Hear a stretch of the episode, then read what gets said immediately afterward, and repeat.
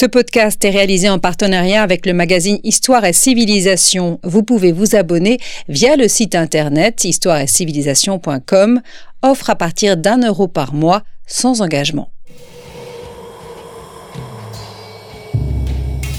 Cours d'histoire.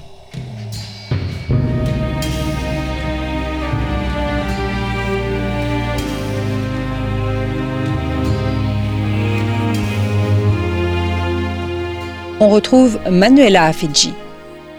Bonjour à toutes et à tous et merci de nous retrouver pour ce deuxième cours d'histoire dédié aux religions romaines. Je suis ravie de retrouver Valérie Huette. Bonjour. Bonjour. Directrice du centre Jean Bérard à Naples, professeure d'histoire ancienne à l'Université de Bretagne occidentale, spécialiste d'anthropologie des images et des religions romaines. Il y a quelques jours, nous nous sommes penchés sur la genèse de ces religions, sur leur contour à l'époque archaïque, pour constater combien, intimement liées au pouvoir, elles étaient le fondement de la vie de la cité et combien l'accomplissement des rites primait sur la croyance. Alors revenons donc sur ces rites qui ont un rôle éminemment structurant, Valérie Huette, d'abord dans le partage du temps. Alors le partage du temps est extrêmement euh, important euh, euh, pour les Romains, enfin je crois d'ailleurs pour tous les peuples antiques, mais si je prends les Romains, on connaît bien leur calendrier, ils divisaient le temps en jour euh, faste, hein, euh, jour où euh, le citoyen peut vaquer à ses occupations, je sais pas, le commerce, la politique, enfin tout un ensemble d'éléments. Et puis il y a les jours néfastes. Alors néfaste, c'est un faux ami par rapport au mot français, parce que nous, on a l'impression que ce sont des jours calamiteux. C'est pas du tout ce que cela veut dire. C'est-à-dire, le citoyen ne peut pas conduire ses actions habituelles. Hein. Et ce qu'il doit faire, c'est consacrer euh, sa journée. Ce sont des jours consacrés aux divinités. Alors ces jours néfastes, donc néfaste, c'est ne fait pas, on ne peut pas euh, réunir le Sénat euh, ce jour-là. On ne peut pas euh, vendre. Et on peut faire quelques actions uniquement si ça met en danger. Par exemple, s'il y a une, vache qui doit accoucher d'un veau. bon, là, le paysan a le droit hein, d'aller s'en occuper parce que il y a d'autres éléments qui rentrent en compte. Mais autrement, c'est obligatoire de respecter euh, ce calendrier. Et euh, il y a aussi des, jours qu'on appelle interquisi, c'est-à-dire qui sont partagés euh, entre les divinités et les activités humaines. Alors ça peut être une demi-journée euh, pour les uns, une demi-journée euh, pour les autres. Donc voilà, c'est assez compliqué et là-dessus se rajoute hein, tout un ensemble euh, de jours qui peuvent ne pas être les jours civiques, mais les jours des fêtes domestiques ou les jours des fêtes de métier, comme je le disais dans l'entretien précédent. Donc euh, euh, c'est vraiment fixe hein, et c'est extrêmement important de respecter euh, ces calendriers. Quiconque un, citoyen romain qui ne respecte pas et conduirait ses affaires alors qu'il n'est pas censé le faire, hein, finalement commet un sacrilège. Et cela peut avoir une conséquence sur l'ensemble de la cité et l'ensemble euh, des Romains. Donc c'est extrêmement grave. La religion structure le temps, elle structure aussi l'espace. De quelle manière? Alors, euh, quand on pense aux, religions antiques, on pense tout de suite au temple. En fait, le templum, euh, si je prends le mot latin, correspond à la notion d'un sanctuaire. Dans ce sanctuaire, euh, qui est délimité ou pas, c'est l'espace qui est consacré à telle divinité, qui peut accueillir d'autres divinités, comme je disais dans l'entretien précédent. L'important, c'est de pouvoir y conduire un sacrifice, des prières. Et pour cela, on peut faire un autel. dans l'imaginaire mythique, l'autel, il peut se faire avec des mottes de, terre hein, qu'on ramasse et puis on fait un feu dessus. Mais petit à petit, ça s'est monumentalisé. Donc on va avoir un, un hôtel en pierre et puis on peut avoir la maison du Dieu qui correspond à notre définition euh, moderne euh, du temple. Euh, c'est-à-dire que c'est là où on va avoir la statue dite de culte hein, de la divinité ou des divinités. il y a aussi l'espace urbain qui est, délimité par la religion? Oui, euh, ce qu'on a appelé le pomerium euh, pour Rome, hein, c'est moins clair pour euh, d'autres cités, mais c'est un, espace qui effectivement définit la partie où on peut rentrer en armes ou pas en armes à Rome. Donc le champ de Mars, hein, qui par le nom indique bien qu'il est au départ consacré euh, à la divinité Mars, même s'il y a tout un ensemble d'autres euh, sanctuaires, d'autres divinités euh, qui occupent ce champ, se trouve à l'extérieur du Pomerium de Rome. Et c'est là où les assemblées centuriates, hein, qui organisent en fait les citoyens romains en centurie et donc en soldats, en classe euh, de soldats euh, se réunissent à l'extérieur parce qu'ils sont à ce moment-là en armes. Hmm. Comment s'organise euh, le culte? Euh, Quelles sont les principales pratiques religieuses? Les principales Alors, les principales, il y en a tout un ensemble. Étant moi-même spécialiste du sacrifice, j'aurais tendance à, euh, à dire que la principale, c'est le sacrifice, mais qui va être au milieu d'un, d'une fête avec d'autres rites. Hein. Mais c'est vraiment le, le, moment de communication privilégié avec une divinité. Alors, nous, euh, dans notre imaginaire, on pense toujours euh, au sacrifice dit sanglant avec euh, des animaux, mais on peut tout à fait faire ce qu'on appelle une libation en offrant des fleurs, des gâteaux, du vin. voilà. Mais dans, tout sacrifice, la première partie, enfin, il y a la procession qui va jusqu'à l'autel, et il y a, s'il s'agit d'un sacrifice dit sanglant, il va y avoir ce qu'on appelle la préface la praefatio, où le sacrifiant euh, va euh, offrir du vin et de l'encens euh, en les versant en fait dans les flammes de l'autel et après, euh, ben, il va y avoir euh, toute la partie, euh, il y a les prières bien sûr, etc. Et la mise à mort de l'animal. La mise à mort symbolique par le sacrifiant, mais le sacrifiant lui est un citoyen romain le plus respectable et donc lui ne touche pas l'animal. Les animaux sont toujours conduits par des esclaves et ce sont les esclaves qui ont les mains sales, si je puis dire, c'est-à-dire ce sont eux qui sont chargés après de l'assommer, de euh, s'il s'agit d'un bœuf de planter euh, le couteau dans la veine jugulaire, après de découper euh, l'animal, de le cuisiner. Je, vois votre mou à cette pensée. Nous sommes habitués à être dans une société où on a mis à part toute cette boucherie, si on peut dire, mais c'était extrêmement important. Donc euh, donc voilà, il y a un rôle euh, pour, euh, pour chacun et, c'est pratique. La, foule, si on est dans un grand sacrifice public à Rome, la foule participe. alors elle peut être très loin, mais on est elle peut aussi participer en allant acheter un morceau de viande chez le boucher qui vient de ce sacrifice. Vous parlez du, sacrifice. Euh, la divination aussi, c'est quelque chose de très important, il me semble. Alors, euh, la, divination, il y a tout un ensemble de, de pratiques divinatoires. Ça dépend ce qu'on entend par vraiment divination. C'est-à-dire que comme je le disais, les religions, elles sont imbriquées avec le politique, avec toutes les actions, autres actions humaines. Donc, par exemple, si on réunit, euh, euh, si on veut réunir et convoquer le Sénat, euh, si on veut déclarer la guerre, il va falloir d'abord vérifier que les divinités sont d'accord.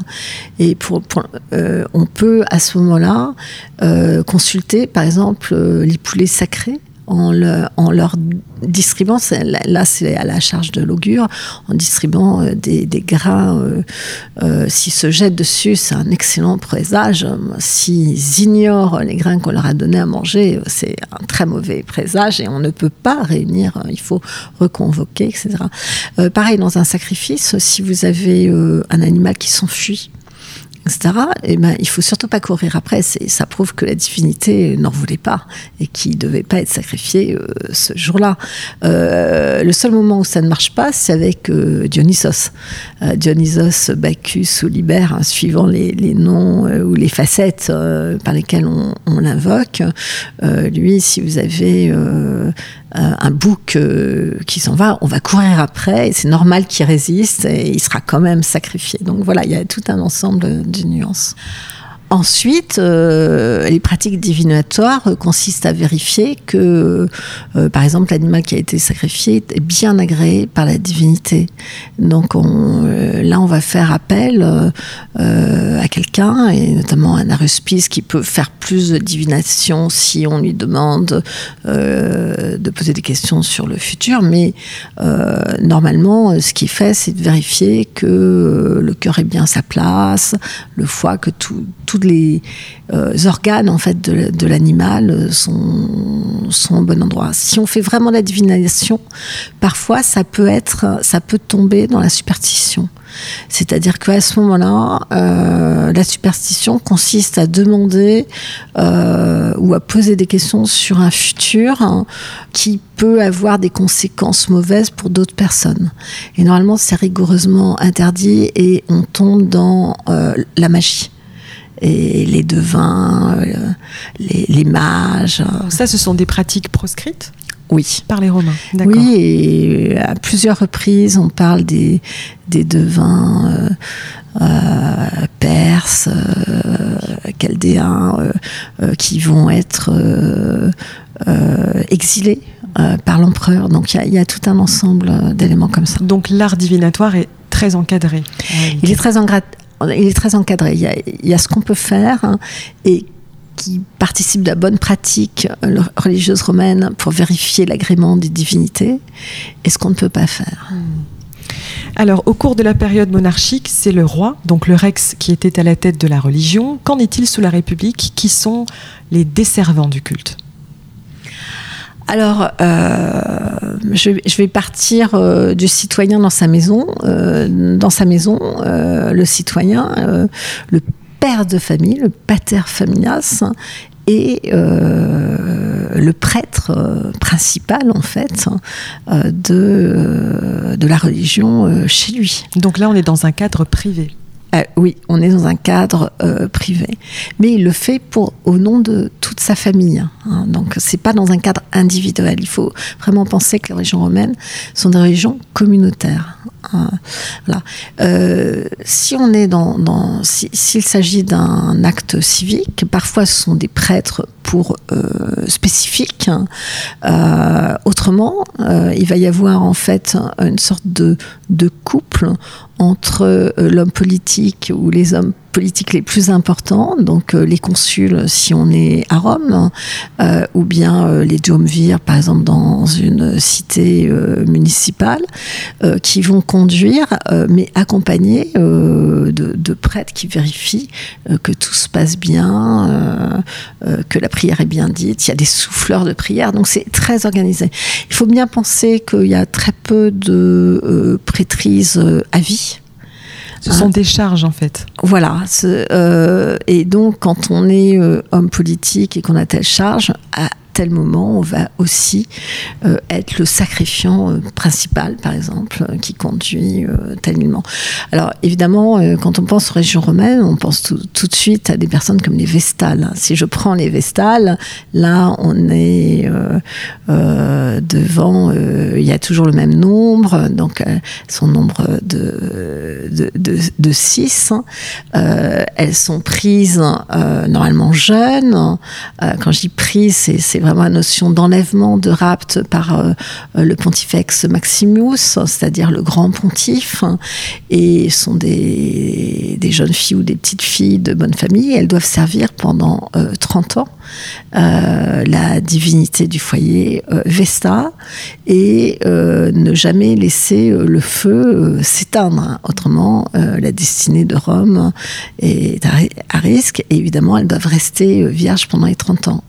Après les 30 ans, euh, de service, eh ben, elles, reviennent dans euh, euh, le système normal, entre guillemets, même si elles sont un peu spécifiques, c'est censé être un grand honneur, même si on voit bien qu'à la fin de la République, c'était extrêmement compliqué de trouver des familles aristocratiques ou nobles qui veulent bien laisser euh, leur fille euh, devenir vestale. Et c'est Augustin qui a remis, euh, qui a essayé de réinstaurer cela en donnant tout un ensemble de privilèges. Alors, vous parlez du pontifex Maximus. Est-ce qu'il a une prééminence sur les autres? Alors non, nous on a l'impression que oui, mais en fait non. Alors il y, a tout un ensemble de grands collèges sacerdotaux. Et dans le collège, si je prends juste le collège des pontifes, à l'intérieur du collège des pontifes, il y a les pontifes, les flamines, le Rex Sacrorum et la Regina euh, Sacrorum, hein, ça marche comme, un, couple. Et puis, euh, vous, vous, avez les Vestales. Et tout ça à l'intérieur. Et euh, en fait, euh, le, rôle de ce collège, hein, euh, c'est ce que John Scheid a appelé les maîtres du sacré, c'est-à-dire vraiment essayer de voir la norme, les lois. Tout citoyen peut venir, et même un étranger, poser une question pour vérifier que chez lui, il conduit bien les choses sacrées de la bonne manière. Qui peut être prêtre? Est-ce que ce sont, on a parlé de charges tout à l'heure, euh, ce sont nécessairement des hommes politiques qui héritent de ces charges? Alors, je pense pas qu'on peut dire hériter. C'est considéré comme des honneurs, même si ça coûte euh, cher, hmm. euh, souvent. Euh, mais il faut bien voir que là, je fais un saut dans le temps et j'oublie la République et je vais sous l'Empire. que par exemple, des, des, esclaves peuvent même avoir l'honneur de s'occuper de la religion qui a été dite le culte impérial, mais on verra ça dans un autre cours, mais euh, euh, et qui vont devenir euh, des vico-ministries, donc s'occuper un peu du, du culte euh, du genius qui est euh, l'essence, enfin une, part de l'essence euh, qui naît et meurt avec l'empereur. Hein. voilà. Donc c'est assez compliqué, mais mm. donc c'est intéressant et c'est très recherché, y compris dans. Ça fonctionne un peu différemment dans d'autres cités que Rome ou dans d'autres provinces. Mm. Alors un fait particulièrement étudié durant la période républicaine, c'est le rapport entre la guerre et la religion. C'est très prégnant notamment à l'époque des guerres puniques euh, ou pendant les guerres civiles, guerres sociales ensuite guerre civile euh, à Rome. Quelles sont les caractéristiques de ce rapport très étroit entre guerre et religion? Alors, comme je le disais, pas, euh, les Romains ne peuvent pas déclarer une guerre sans avoir demandé l'agrément des divinités au préalable. Ils ne peuvent pas le déclarer non plus sans avoir fait tout un rite en faisant appel à des prêtres qu'on appelle les fessiaux, euh, qui consistait à lancer euh, un un, javelot, en quelque sorte, dans la terre du voisin, la terre ennemie. Il est évident que quand vous le faites à Rome et que vous voulez attaquer Carthage, c'est un, peu plus compliqué et c'est de manière plus symbolique. Mais un deuxième élément, c'est que parce que les Romains doivent faire une guerre juste, une bellum justum. Donc ils ne peuvent le faire que euh, en attaque, en, enfin, euh, que s'ils ont été attaqués, ou alors de manière préventive. Non, c'est vraiment une notion qu'ils ont, qu'ils ont inventée, je pense. Et euh, pour, si je reviens à l'exemple des guerres puniques et de Carthage, quand ils sont arrivés devant Carthage, le premier élément, euh, qui a été fait, c'est d'inviter les divinités carthaginoises à rejoindre les divinités romaines. Euh, c'est une pratique hein, euh, courante euh, chez les Romains, euh, des vocatio en fait. et puisque Carthage est tombée, ça prouve bien que les divinités carthaginoises ont accepté de rejoindre les divinités romaines. Alors on promet à ce moment-là un espace, un culte à ces divinités, euh, y compris euh, à Rome. Hein. donc il y a tout un processus. Hmm. Alors justement, en quoi les conquêtes romaines de la péninsule italique, puis progressivement du bassin méditerranéen au IIIe et IIe siècle, vont-elles changer la donne? La grande force des Romains, c'est d'avoir euh, euh, non pas essayé d'imposer euh, leur religion, mais on est toujours dans cette idée du polythéisme, c'est-à-dire que les peuples vaincus pouvaient garder leur propre culte, leur propre divinité. Il y a eu des euh, rapprochements ou des assimilations. Nous, dans le monde moderne, on a tendance à parler euh, de syncrétisme, ce qui est un terme que j'aborde et contre lequel je me dresse. mais euh, parce que il faut pas du tout le voir comme ça. Il peut y avoir des similitudes, mais comme je disais dès le départ, quel que soit l'espace dans lequel on est, on va avoir une, une facette d'une divinité mm. ou euh, un élément qui va être différent, y compris par rapport au temps. Donc euh, il y a eu des influences, hein, des divinités aussi qui sont arrivées à Rome, hein, qui n'y étaient pas, ou des pratiques euh, autres, hein, un mélange qui s'est fait, mais il ne faut surtout pas parler de syncrétisme. Au regard de cette religion romaine qui est très civique, est-ce que ce n'est pas une menace contre justement le, le corps civique et in fine contre la stabilité du pouvoir? Alors, ça dépend si vous pensez euh, à des religions comme euh, le christianisme, hein, par exemple.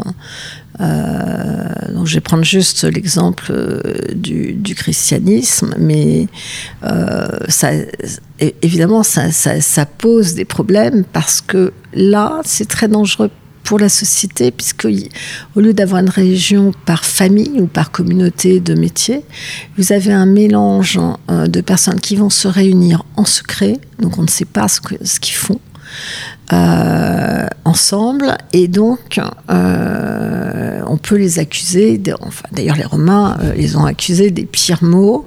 Et surtout ça il y a un rôle aux femmes qui leur est accordé aussi. Et ça mélange aussi bien toutes les classes sociales esclaves comme comme femmes comme comme euh, citoyen de haut statut ou de basse classe sociale, si on, si on peut dire. Et donc ça, c'est dangereux, parce qu'est-ce qu'ils ne sont pas en train de comploter euh, l'assassinat de l'empereur hein? Bon, je, je, vous donne mm. des éléments comme ça. mais ce problème s'était déjà posé, d'ailleurs, pendant la République, avec le fameux scandale des bacchanales. Hein. 186 euh, avant euh, notre ère, hein, euh, où on avait des TIAS, c'est-à-dire des associations qui se réunissaient et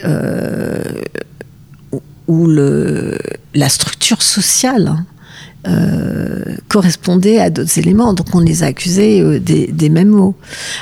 contrairement à ce qui a été dit, si je, je, reste avec le scandale des bacchanales, ça n'est pas la religion de Dionysos ou de Bacchus qui a été mise en cause, mais les associations, c'est ce qui a été interdit. Et si on regarde archéologiquement, euh, les sanctuaires de Dionysos n'ont pas été euh, euh, fermés. Dionysos a continué à recevoir ses cultes. Ce sont ces associations qui se réunissaient de manière nocturne, où il fallait être initié hein, avec les mystères, qui posaient problème. Donc les cultes à mystère aussi, ça pose problème aux Romains voilà. Hmm. Tout ce qui n'est pas euh, au, grand jour. au grand jour pose problème. En fait, euh, nous, si, si, je reviens à la religion euh, chrétienne catholique, par exemple, pour nous, c'est normal d'être dans, un, dans, dans une église hein, qui est un lieu fermé. En l'église, elle est conçue par rapport à un édifice qui est la basilique, hein, qui n'était pas du tout un édifice religieux euh, dans le monde romain dit païen par les, par les chrétiens, euh, puisque c'était le lieu où on rendait la justice essentiellement, on pouvait se, réunir, on pouvait aussi euh, euh faire des échanges bancaires, enfin il y avait tout un ensemble d'éléments, mais ça, on ne faisait jamais de religion intérieure. Le principe euh, des grands principes des, de la région des religions civiques euh, romaines, normalement, c'est que tout peut se voir à plein air. Donc, si vous êtes étranger, venez d'une autre cité, vous voyez ce qui s'y passe. Dès qu'on ne voit pas ce qui s'y passe, ça pose problème.